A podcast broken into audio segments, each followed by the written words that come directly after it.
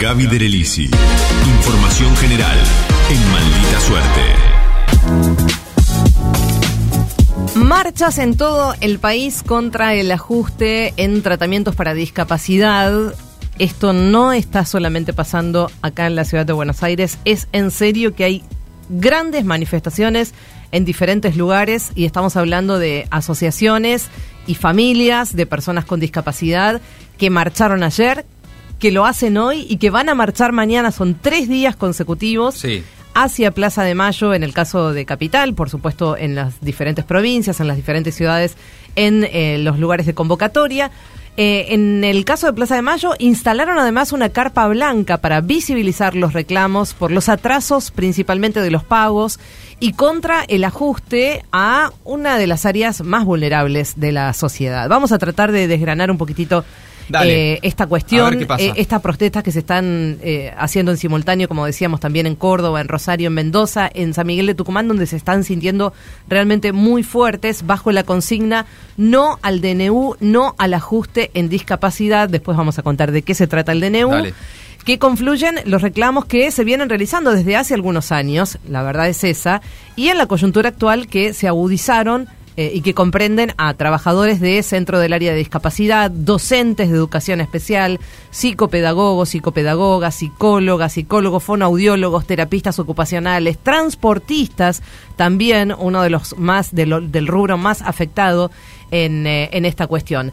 Eh, y nosotros vamos a intentar, o en realidad intentamos abordar esta problemática desde el lugar de los prestadores de salud y desde las personas con discapacidad que requieren del trabajo justamente de estos prestadores, que realmente están muy preocupados por lo que está pasando, por el atraso ya en, en algunos casos de hasta cuatro o cinco meses Porque en las, los obra- pagos. las obras sociales no les están pagando, ¿no? Las obras sociales no les están pagando, pero digamos, ahora vamos a entender un poco también cómo, cómo funciona todo el circuito, Claro. digamos, hasta llegar. Hay mucha burocracia en el Sí, medio. la superintendencia, Para un el lado, camino, para ¿no? el otro. Sí. Es, es tremendo. Lo que pasa que en el medio está la gente que necesita Claro, claro. de esos terapistas, de esas terapistas que no están cobrando, que no están haciendo su laburo y que en definitiva las personas, las familias de personas discapacitadas o tienen que bancarse eh, no tener el tratamiento o pagarlos de su propio bolsillo. Eh, vamos a escuchar primero a Mariela Parisi, que es coordinadora general de eh, un centro que brinda justamente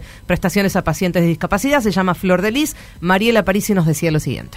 La protesta hoy tiene que ver con las demoras con las que ya contamos para los pagos de los honorarios por las prestaciones que brindamos, tanto de las terapias como de los servicios de inclusión escolar. Para lograr tener el pago de los honorarios, lo que hace cada prestador es crear una factura por los honorarios que hace. La obra social se toma su tiempo en auditarla. Una vez que la audita y que está correcta, esa factura va a la Superintendencia de Servicios de Salud.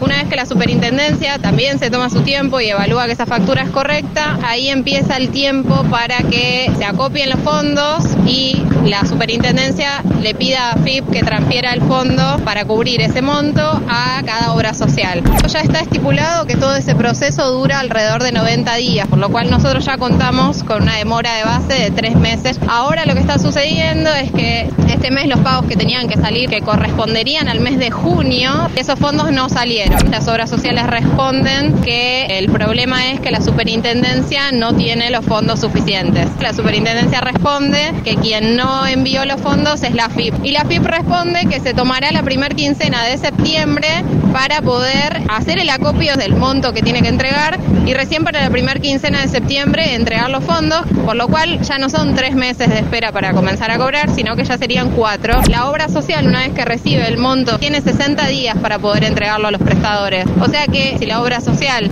quisiese el 15 del 9, cuando recibe el dinero, no pagarla y pagarla el 15 del 11, todavía está término. Y han tenido una especie de promesa de que esto se iba a regularizar y cuando llegó el 20 de agosto, es decir, hace nada, 10 días, se dieron cuenta de que no iban a cobrar, entonces empezaron a hacer eh, todas las averiguaciones y eh, se enteraron de que no iban a cobrar ahora, sino que recién en septiembre la FIP iba a liberar esos fondos y Claro. las obras sociales también pueden tomarse el tiempo hasta noviembre de pagar eso. Quiere Sí. decir que hay mucha gente que hace realmente entre 4, 5 y 6 meses que no cobra su laburo. Claro. Eh, Insostenible, ¿no? Insostenible. Sí, la sí. semana pasada Massa anunció un ajuste en salud y en educación. El recorte de 10 mil millones en salud repercute eh, directamente en el Fondo Solidario de Redistribución. Hasta fin de año este fondo se usa justamente para pagar estas prestaciones de alta complejidad, para discapacidad, entre otras prestaciones, no solamente para eso.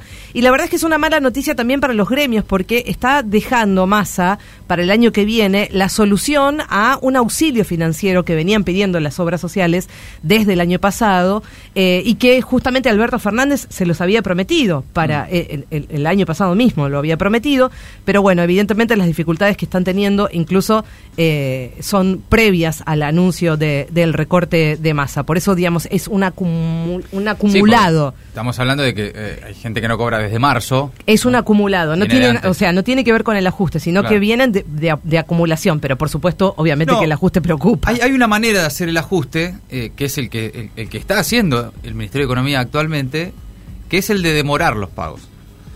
Vos podés hacer un ajuste recortando, ¿no? Esto, sacando guita del presupuesto, o podés hacer un ajuste pisando pagos. Entonces, lo que no pagas hoy y pagás en tres meses, con el nivel de inflación que hay en la Argentina, lo ajustás por inflación. Absolutamente. Y es lo mismo, la, guita de hoy la guita dentro de tres meses no es la misma. Claro. Ahora miremoslo desde el lado del prestador, la prestadora. Claro. De, ¿No? Que está, que está laburando hizo laburos hace tres meses y se lo pagan a cuatro meses, esa misma guita que podría haber usado cuatro meses atrás no es la misma que la que va a percibir ahora. Digamos, en esa situación estamos, ¿no? Y ese ajuste de pisar pagos hoy para pagar dentro de un tiempo y que se lo coma la inflación no es solo en este caso, ¿eh? En caso de obra pública, en, en, caso, en varios aspectos, es una manera de ajustar por inflación, ¿no? Eh, vamos a escuchar, eh, eh, como les dije, hoy se está haciendo también, ayer se hizo, hoy se está haciendo también y mañana se va a seguir haciendo esta marcha en Plaza de Mayo. ahí fuimos para recoger algunos testimonios de, gente que está protestando ahí en Plaza de Mayo, así que vamos a escuchar una seguidilla de prestadores que nos dieron su testimonio. Mi nombre es Camila, tengo 23 años, actualmente me encuentro trabajando como acompañante externa dentro de una institución educativa y estoy acá movilizándome por los derechos de las infancias, de las prestadoras y prestadores y por sobre todo de las familias. Trabajamos desde y con el amor, pero no pagamos ni comemos con el amor. Hoy estamos acá pidiendo por sueldos dignos en tiempo y forma. Mi nombre es Florencia Salomones, soy acompañante terapéutico. La verdad que necesitamos el apoyo y que el gobierno actúe como tiene que ser. Mi nombre es Emanuel, soy coordinador de SAIE. Estamos acá para poder reclamar las condiciones laborales en las que necesitamos trabajar. Los prestadores de salud cobramos entre 90 y 120 días. Nunca cobramos sueldos acordes a la inflación. Tenemos que pagar bocha de impuestos por ejercer la profesión. Uno se rompe sinceramente el lomo estudiando años para ayudar a niños, niñas, adolescentes y adultos con discapacidad y que estén realizando estos tipos de ajuste y no nos estén abonando los sueldos. No es justo ni para nosotros ni para la cantidad de niños que les brindamos nosotros todo este tipo de prestaciones. Mi nombre es Paula Fernández y soy acompañante externo en el Centro Flor de Lis. Estamos marchando porque nos parece totalmente injusto el recorte que se está dando en discapacidad. Es totalmente injusto trabajar y cobrar tres meses después. Necesitamos que se visibilice esta situación.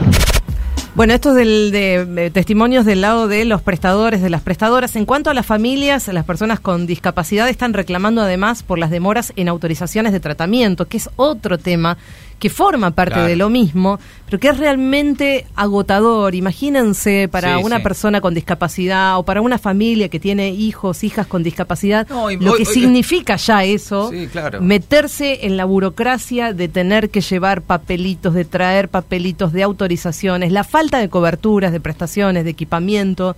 Decías, Mati. Que en muchos casos la demora en la implementación de, este tipo de terapias eh, afecta para siempre sí, incide y repercute inmediatamente en, la salud de las personas que necesitan tratamiento eh, urgente. Así que bueno, eh, sostienen que estas prestaciones, por ejemplo, las prestaciones de rehabilitación están en riesgo. También entre los principales reclamos figura el pedido de que las pensiones no contributivas estén acordes a la inflación. Si bien pasaron de 16 mil a 23 mil pesos, lo que dicen es que este monto no cubre el sustento mínimo y menos aún los medicamentos que necesitan eh, esta población en particular, que no lo cubre además el programa Incluir Salud. en este caso vamos a escuchar a Dani Arzúa, seguramente muchos los conozcan como periodista, Sí. es un streamer, amigo de la casa, que tiene una discapacidad motriz, él está, él se maneja en silla de ruedas, y nos contó, escuchen este testimonio, ¿no? Las dificultades para acceder, por ejemplo, a tener un acompañante, eh, no, no terapéutico, sino como él lo llama, un acompañante de salud.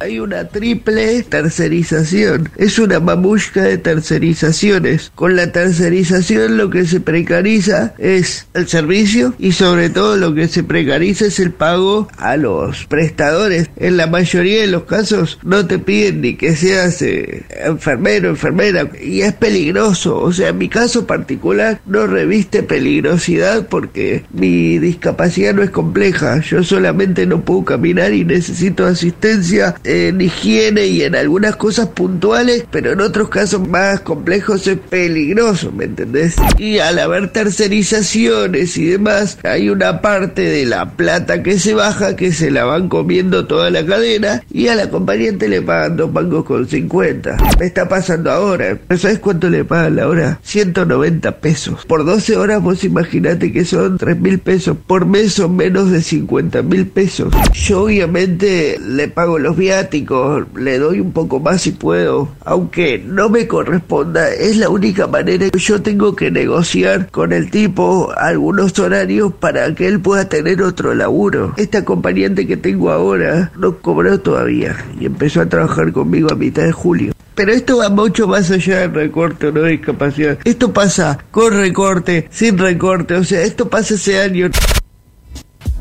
Bueno, el testimonio de, de periodista de, de Dani eh, Arzúa contando eh, las peripecias por las que tiene que pasar y nada, y la solidaridad que tiene él con el laburante, ¿no? Claro, o sea, claro. con la persona, digamos, en, en la medida en que puede Sí, eh, sí, a- arrimarle un poco más de guita, se le rima, pero es verdad, no, corresponde. El que no puede, ¿qué pasa Claro. con eso? Bueno, por último, para decir algo en relación al, al DNU, hay una disputa sobre cómo se van a financiar las administraciones de estos pagos de las coberturas por discapacidad. Perdón, es un borrador de un DNU, ¿no? Es, un está- borrador de un DNU, todavía no hay nada Claro. en concreto, sí hay algunas cosas que se empiezan a saber en relación a eh, el Ejecutivo estaría eh, haciéndose cargo por lo menos de algunas de estas prestaciones para aliviar las finanzas de los gremios. Claro, es Y- desligar a las obras sociales de la atención y Claro. derivar esta responsabilidad a, la, a, a la Agencia Sí, Nacional de eh, por lo menos en, en algunas cuestiones que como, que- como el transporte, la, Claro. la educación y alguna otra prestación. Lo que pasa que todavía esto no está claro y está generando mucho temor en las personas con discapacidad, en las familias que tienen personas con discapacidad. Así que vamos a seguir de cerca Sí, esto. claro. Por ahora además, sigue perdón, movilizándose. Falta todavía una explicación oficial. No hay No habló todavía. nadie. No hay, no hay. Nadie dijo qué está pasando con no, esto. No, hay. Sí, eh, salió un comunicado ahora que justamente Dani, periodista, me lo mandó Sí. eh, de, de la Agencia Nacional de Discapacidad y que dicen que lo que hicieron fue tratar de reducir los plazos. Ellos hablan de que los prestadores están eh, cobrando a 45 días, de 90 a 45 días lograron reducir y la verdad que por lo, todo lo que nosotros estuvimos hablando con un montón de prestadores en el día de hoy, eso no es cierto. El informe de Gaby del Elisi y un tema que vamos a seguir, en Maldita Suerte. Maldita suerte. De 14 a 17 horas. Por el Destape Radio.